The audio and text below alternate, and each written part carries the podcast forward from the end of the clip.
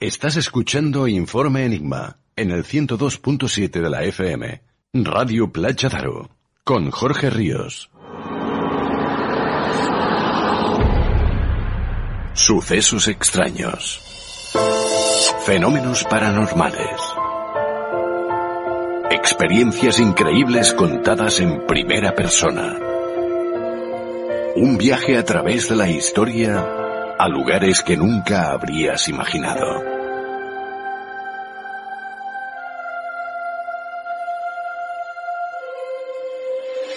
Un viaje lleno de misterio. Bienvenidos queridos amigos una semana más a Informe Enigma. Hoy os traemos nuevas historias que dan un significado diferente a la palabra misterio. Por un lado nos visitará nuestro buen amigo Fernando García Echegoyen para hablarnos del hundimiento del pesquero español Villa de Pitancho. Le seguirá el explorador francés Bailón con quien viajaremos a parajes remotos y helados para conocer a los inuit. Sin duda toda una aventura que no os podéis perder. Y esta semana Yolanda Martínez en Voces del Más Allá nos dará directrices para identificar la magia negra en los sueños. Y para poner punto y final, Divina Luz nos ofrece diversos remedios fáciles, económicos y sencillos para alejar lo malo y atraer lo bueno. Ahora sí, queridos amigos, sin más dilación, abrimos las puertas de Informe Enigma.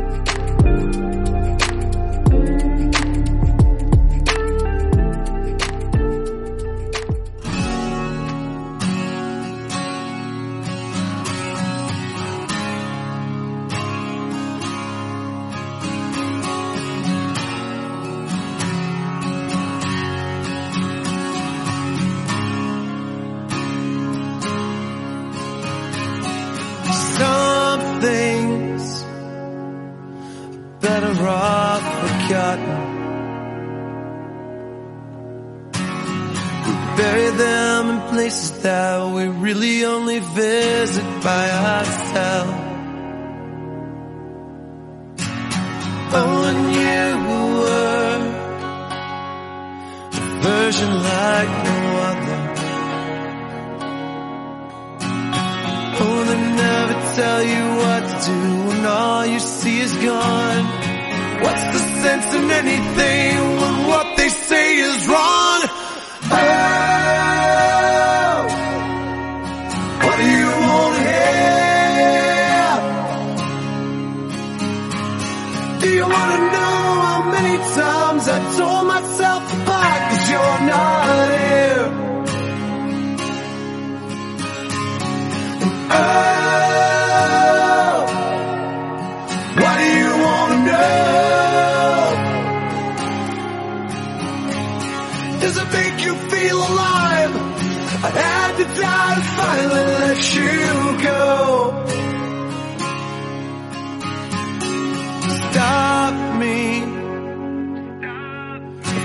myself believing. Oh, a story gets rewritten so blasphemy's permitted once again. Oh, and you were so perfectly perfect. Oh, they never tell you what to do when all you ever lies. Es la primera explicación que la empresa armadora da sobre los motivos del hundimiento del arrastrero gallego. Según la información que les ha trasladado el patrón del buque, una parada del motor principal dejó a la embarcación a la deriva, sin propulsión ni gobierno. Sin el motor principal funcionando, el Villa de Pitancho quedó expuesto al fuerte viento que había en aquellos momentos y a merced de las olas, recibiendo fuertes golpes de mar que lo escoraron y provocaron su rápido hundimiento. El comunicado dice también que la avería sucedió mientras el buque recogía las redes, que si iban cargadas de fletán suponen un lastre que pesa varias toneladas. Estaban virando el aparejo, estaban subiéndolo a bordo, eso hace como de ancla de capa, como ancla de mar. Entonces coge el barco, queda amarrado por la popa y se queda sin gobierno y pues tiende a atravesarse a la mar. Se desconoce qué pudo provocar la supuesta avería del motor. La Comisión de Investigación de Accidentes Marítimos ya ha empezado a trabajar para determinar las causas del trágico hundimiento que se cobró 21 vidas. Su informe de conclusiones debe presentarse en el plazo máximo de un año. El pasado 15 de marzo saltaba a los informativos y la prensa de medio mundo la noticia del naufragio del pesquero español Villa de Pitancho a 450 kilómetros de las costas de Terranova en Canadá. Un capítulo inesperado, un capítulo que se espera largo puesto que los tres únicos supervivientes sostienen más de un mes después de la tragedia versiones enfrentadas sobre las causas del siniestro. Por eso esta noche hemos querido invitar a nuestro buen amigo Fernando García Echegoyen. Fernando García, bienvenido, ¿cómo estás? Muy bien, ¿y vosotros? Pues la verdad es que muy bien, no podemos quejarnos, amigo Fernando, pero antes de adentrarnos en este siniestro, en esta terrible tragedia, me gustaría que nos explicaras, bueno, tanto a mí como a los oyentes de Informe Enigma, cómo está afectando esta guerra entre Rusia y Ucrania a los pesqueros españoles. Pues hombre, los pescadores están indignados. Eh, date cuenta de que el gasoil ha subido muchísimo eh, echarle gasoil a un pesquero medianito es muy caro. Te decía yo antes fuera de micro que 400 500 euros diarios. Eh, y 400 o 500 euros diarios cuando estaba el litro, si no recuerdo mal, a 0,55 euros. Ahora que está que ha subido muchísimo, pues es que no pueden echar gasoil, es que no pueden salir a pescar. Date cuenta que, mm, si tienes un gasto muy grande en combustible y la pesca es escasa, eh, tú no cubres gastos y si la pesca no es, no es escasa, por ejemplo, imagínate que pesquen mucho de una determinada especie pelágica, de sardina, de boquerón, de jurel, y eso haga también que los precios caigan, bajan porque hay mucha cantidad, pues tampoco cubren gastos. Eh, eso nos repercute a todos, absolutamente a todos, porque no debemos olvidar, por lo menos aquí en el sur de España, que el turismo una de las cosas que viene es a comer pescaditos, a comer pescado, y ya está habiendo desabastecimiento de pescado en, en determinados eh, eh, establecimientos hosteleros y la gente pues está ahora mismo con la flota parada, la gente parada, si la gente no trabaja, la gente no cobra porque van a, lo que ganan es una parte de lo que se pesque, en fin, un auténtico desastre, esto es un auténtico desastre, se nos viene una ruina encima, como no solucionan el tema de, los hidrocarburos, las subidas del gasoil y de la gasolina, eh, eh, se nos viene encima un auténtico desastre. ¿Y qué puedes decirnos al respecto de la flota naval o de la fuerza naval de, Rusia, porque estamos viendo que ataca de alguna forma por aire, por tierra, pero no se menciona mucho que hayan ataques constantes eh, por grandes buques por mar.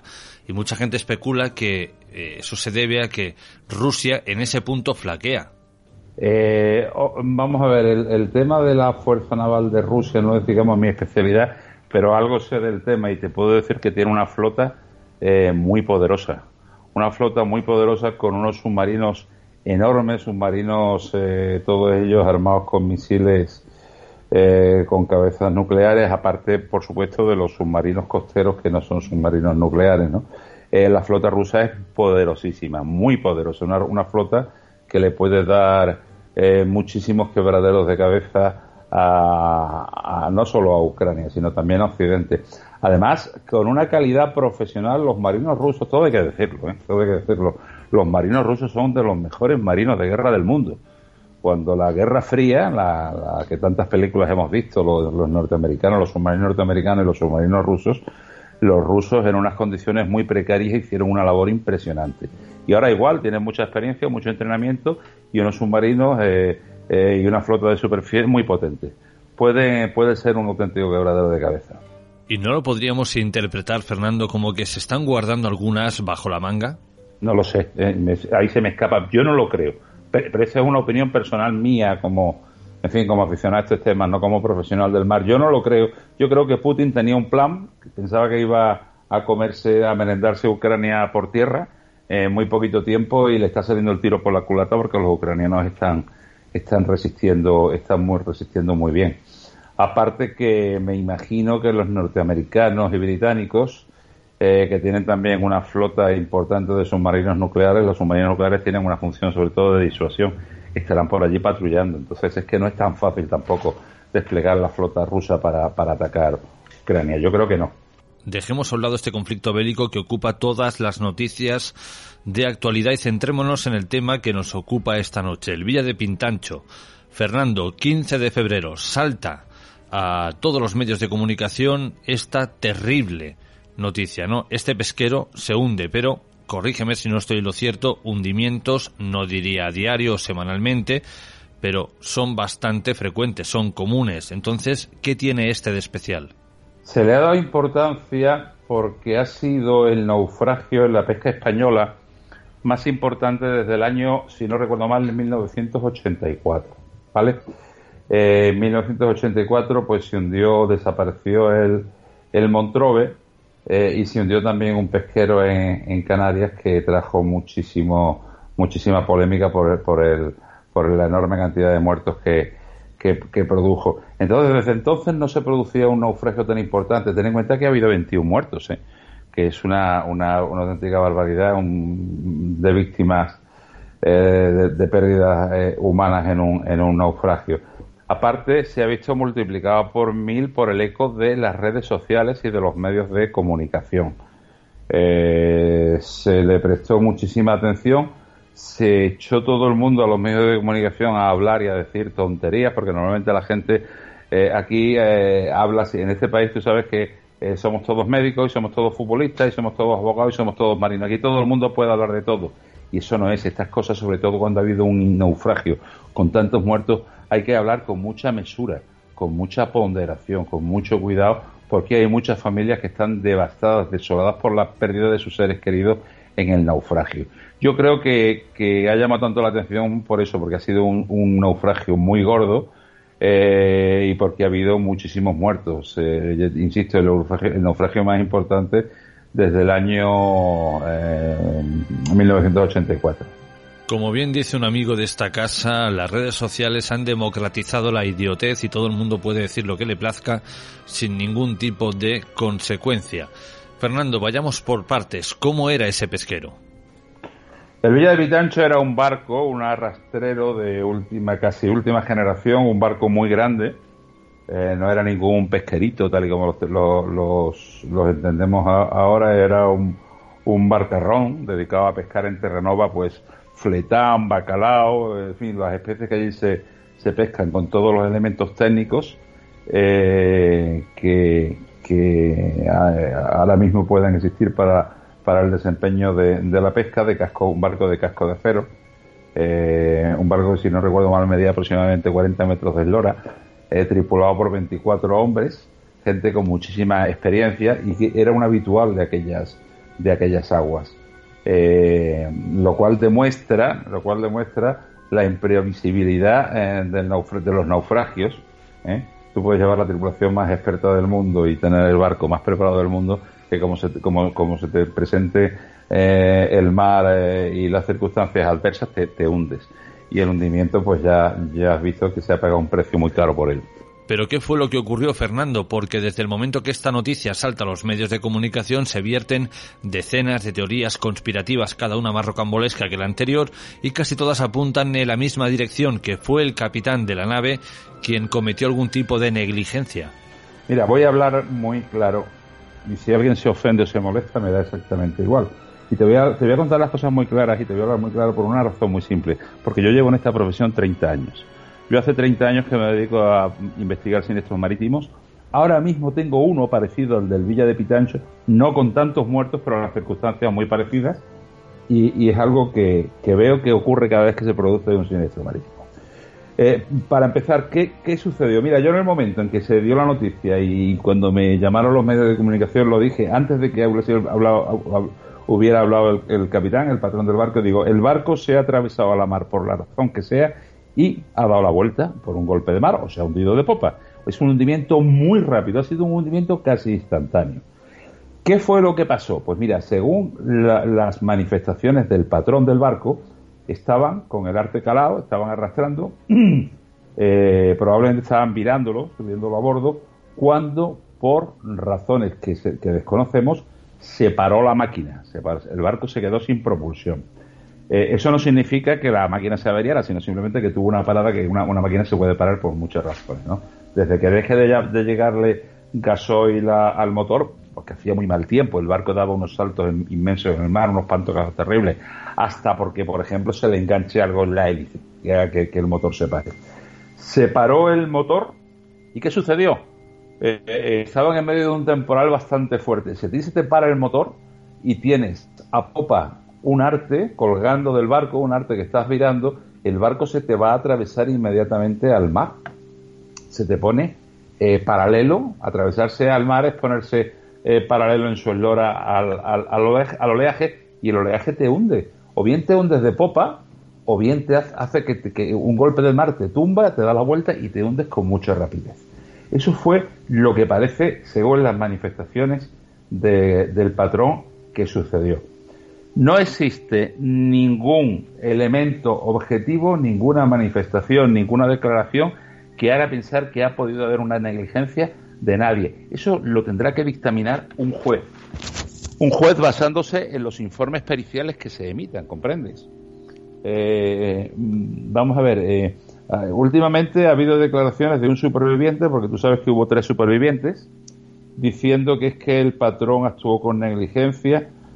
Para empezar, para dictaminar si un patrón eh, actúa con negligencia o no, para eso están los tribunales de justicia y para eso están los informes periciales que se van a emitir, incluyendo el informe pericial de, eh, este organismo que tiene el Ministerio de Transportes para la investigación de, de, siniestros marítimos.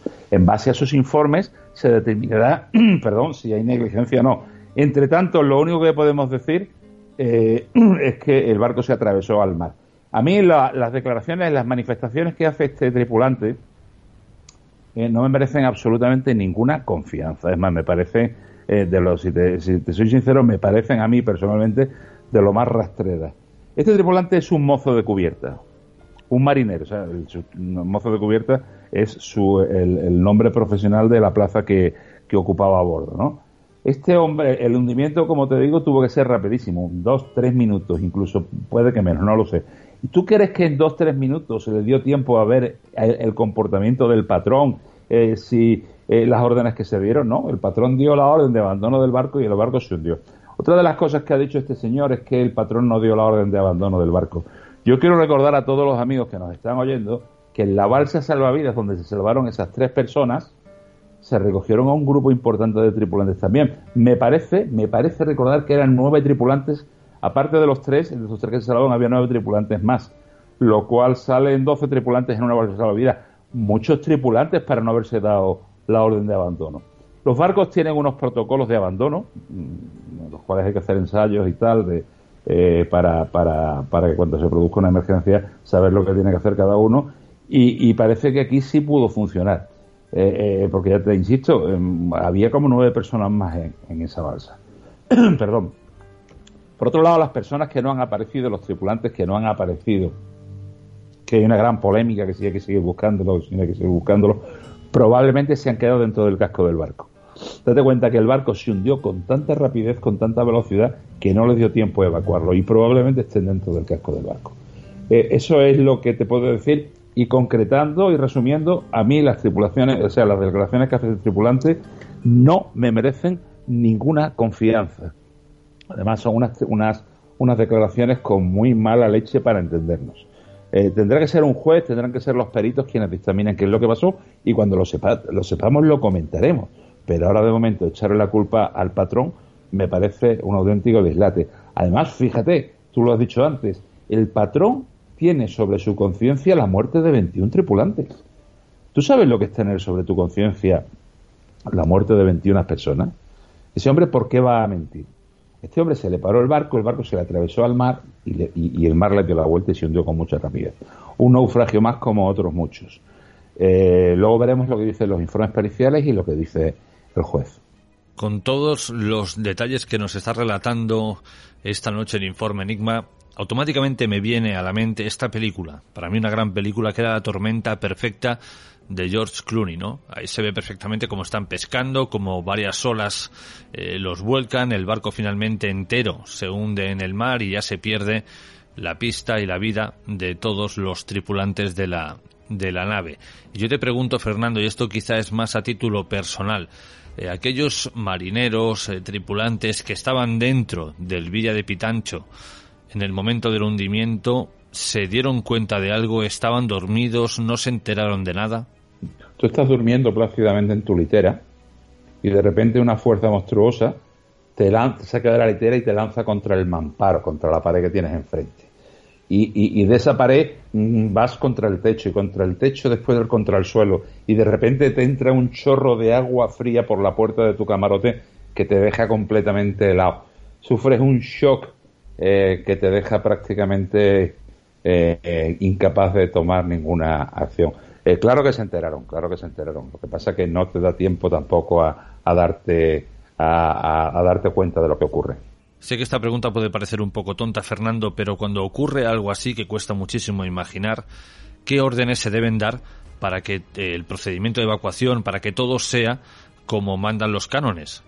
Se da la orden de evacuar el barco eh, y la gente tiene que ir a unos puestos que tiene asignados. Cada, cada tripulante tiene un puesto asignado en los falsos salvavidas y tiene una misión. Como te dije antes, había unos protocolos.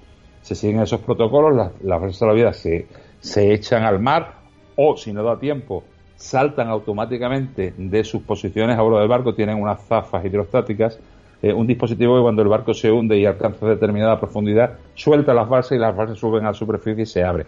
Entonces, cada tripulante tiene un puesto asignado y mm, ocupa la balsa eh, de salvavidas y mm, realiza las labores que antes en los protocolos se han ensayado.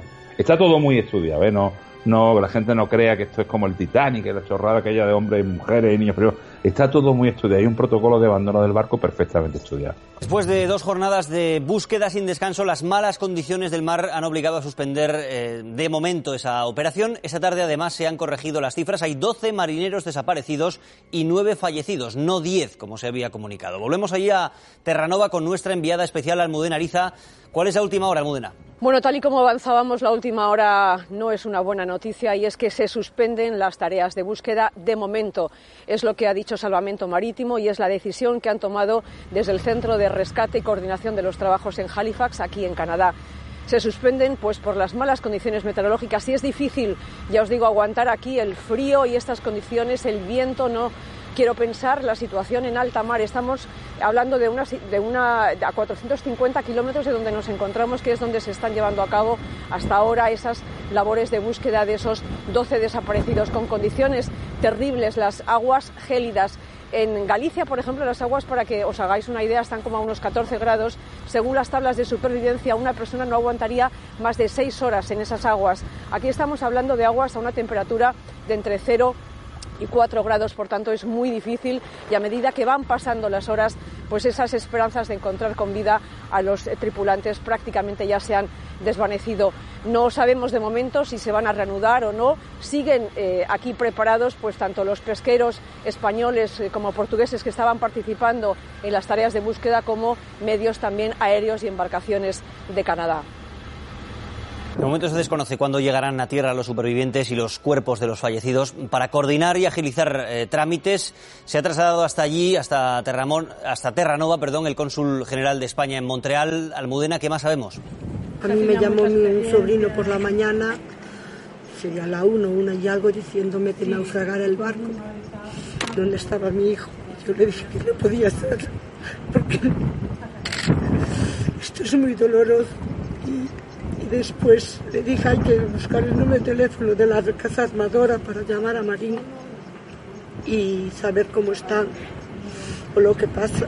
Y entonces eh, busqué el número de teléfono en la nómina y llamé a Marín. En Marín no me cogieron al principio, que estaba comunicando. Después intenté llamar. En este medio tiempo me llamó de vuelta mi sobrino diciéndome, tía, estate tranquila, que hay tres supervivientes, dos, uno es el tío Juan y otro es él, y otro chico más. ¿Y han hablado? ¿Usted ha hablado con su hijo, con Edu? No, no hablé con mi hijo, no hablé con nadie, con nadie. Sé que están bien porque mi hermano llamó a casa a su mujer y le dijo, bueno, estamos bien, no te preocupes, nosotros estamos bien que estaban yendo al hospital porque tenían algo de hipotermia. que tienen una hipotermia muy grande y no sabemos más nada.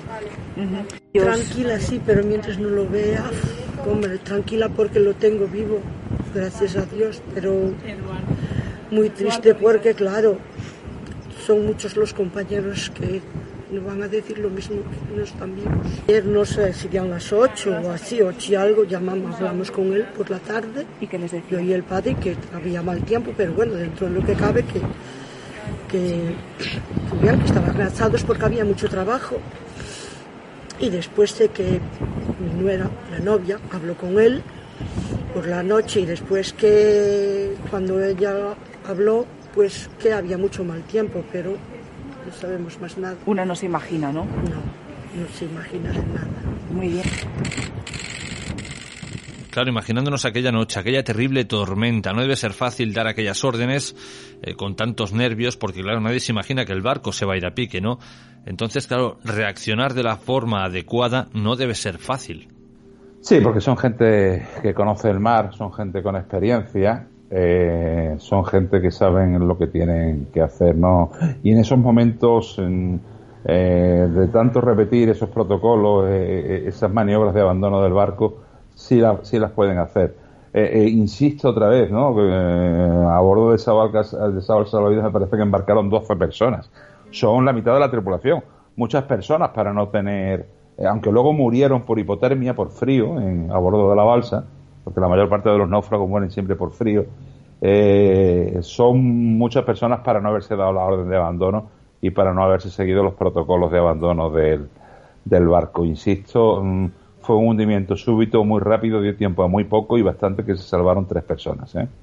Tengo delante imágenes de, de esta barcaza del Villa de Pitancho y como digo no debe ser fácil ¿eh? que se que se hunda y se vaya a pique. Es un barco muy muy grande no es el típico barco eh, pesquero que, que, podemos ver cada uno en nuestro puerto. No no es un barco de gran tamaño.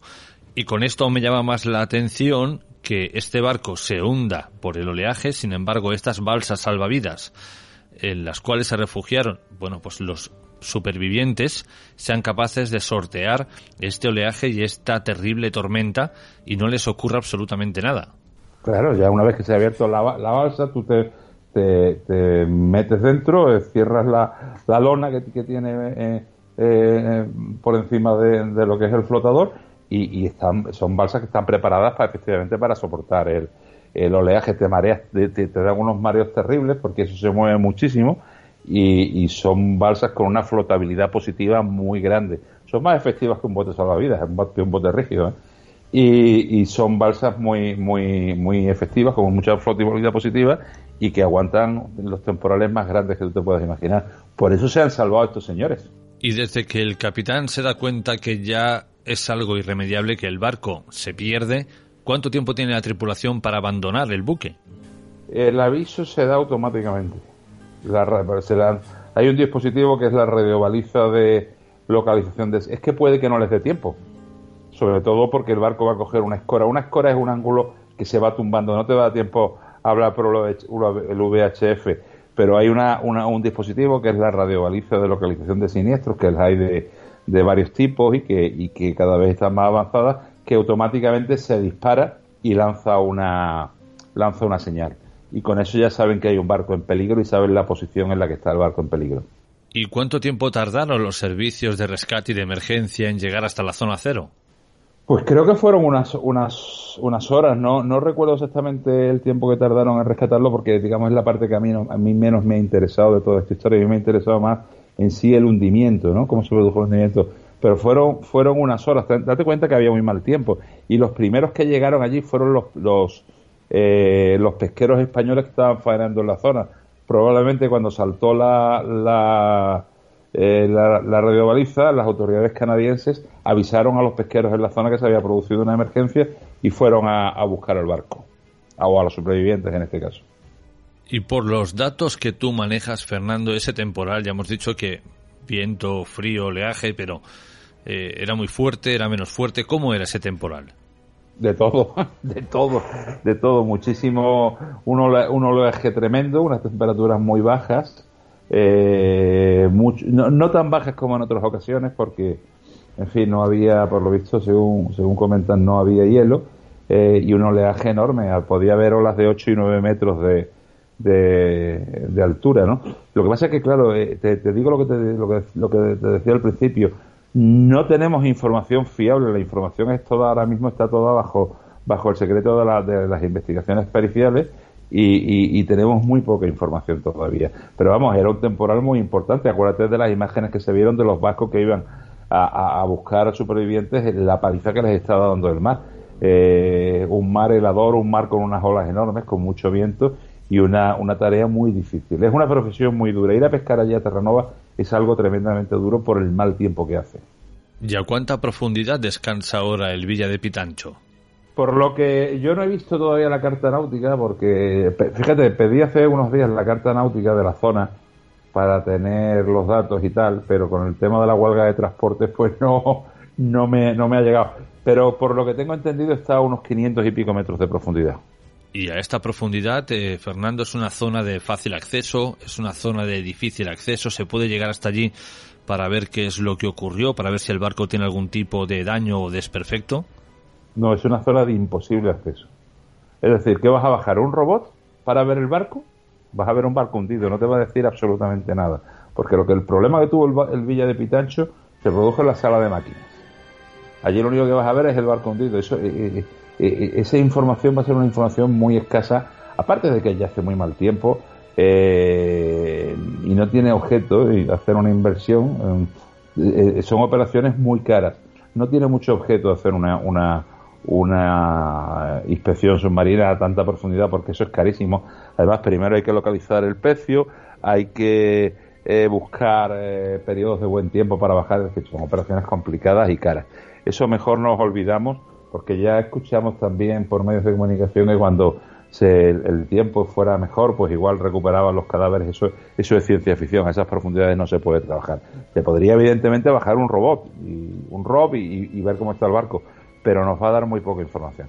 Y a eso yo quería llegar. He leído en algún medio de prensa escrita que las familias de las víctimas reclamaban de alguna forma que se pudiera llegar hasta el pecio del hundimiento para intentar rescatar los cuerpos de los tripulantes atrapados. Pero claro, la gran pregunta es ¿cómo? ¿Cómo se hace eso? No, es imposible, ni ahora ni nunca. O sea, tú puedes a lo mejor bajar y subir un trozo del barco. O si te encuentras un cadáver en el fondo del mar reposando sobre el lecho marino, pues lo puedes subir, como ocurrió con el caso desgraciado aquel de las niñas de Tenerife. Eh, pero, pero un barco hundido a 500 y pico metros de profundidad con la tripulación dentro, tú no puedes sacar de, de dentro a absolutamente a nadie. Eso es algo que nunca se ha hecho y de momento no hay medios técnicos eh, para hacerlo. No hay posibilidad de hacerlo. Tú, Fernando, eres perito náutico. Dentro de poco, o quizá dentro de mucho, habrá un juicio sobre lo que ocurrió. Pero tú que te mueves eh, en esos lares, ¿qué ocurre en una situación de estas características? ¿Qué te puedes encontrar en un tribunal eh, que va a exponer todo este tipo de pruebas? Eh, ¿qué, ¿Qué te puedes encontrar? Pues te vas a encontrar con un informe pericial de, la Comisión para la Investigación de Accidentes Marítimos. Eh, te vas a encontrar con un informe pericial de la compañía de seguros, te vas a encontrar con un informe pericial probablemente de la mutua también de accidentes, probablemente te vas a encontrar también con un informe pericial de, mm, del perito que hayas nombrado, porque si los armadores han sido inteligentes nombrarán también a su propio perito, ¿no?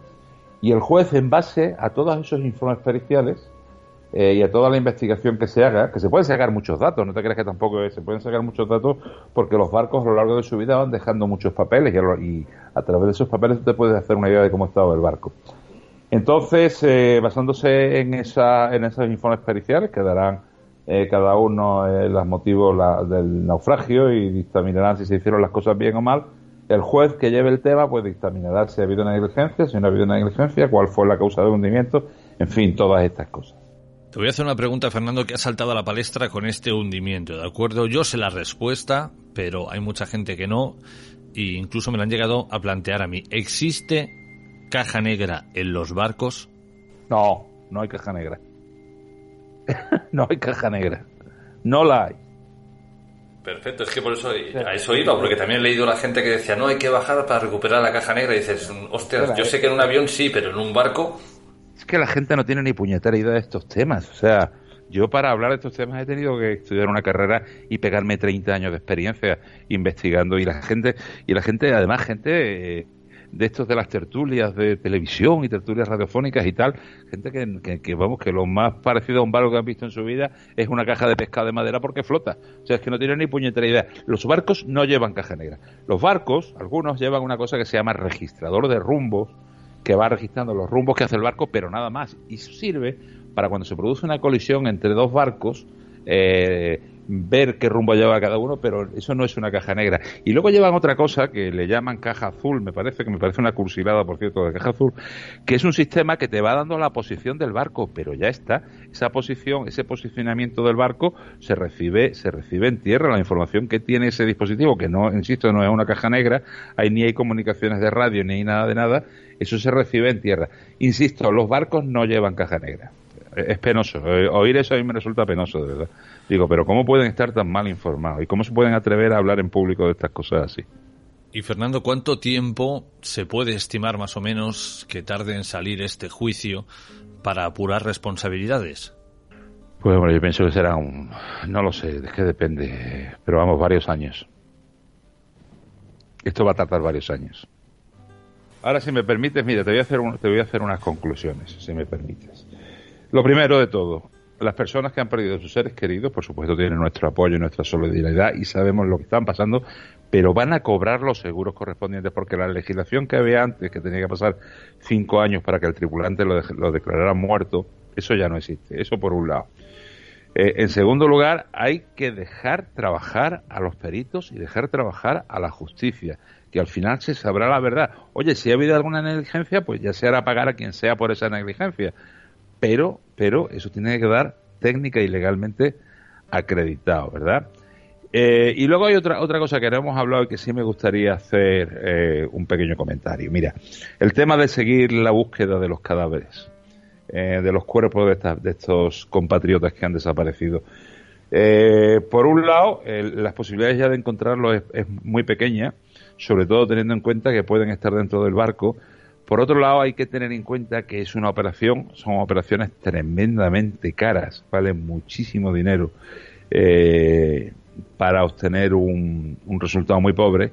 Y en tercer lugar, también hay que tener en cuenta que cuando se hace una operación de búsqueda en el mar, las personas que están llevando a cabo esa operación, los pilotos, los marinos, etcétera, se están jugando la vida. Son operaciones de riesgo, operaciones peligrosas.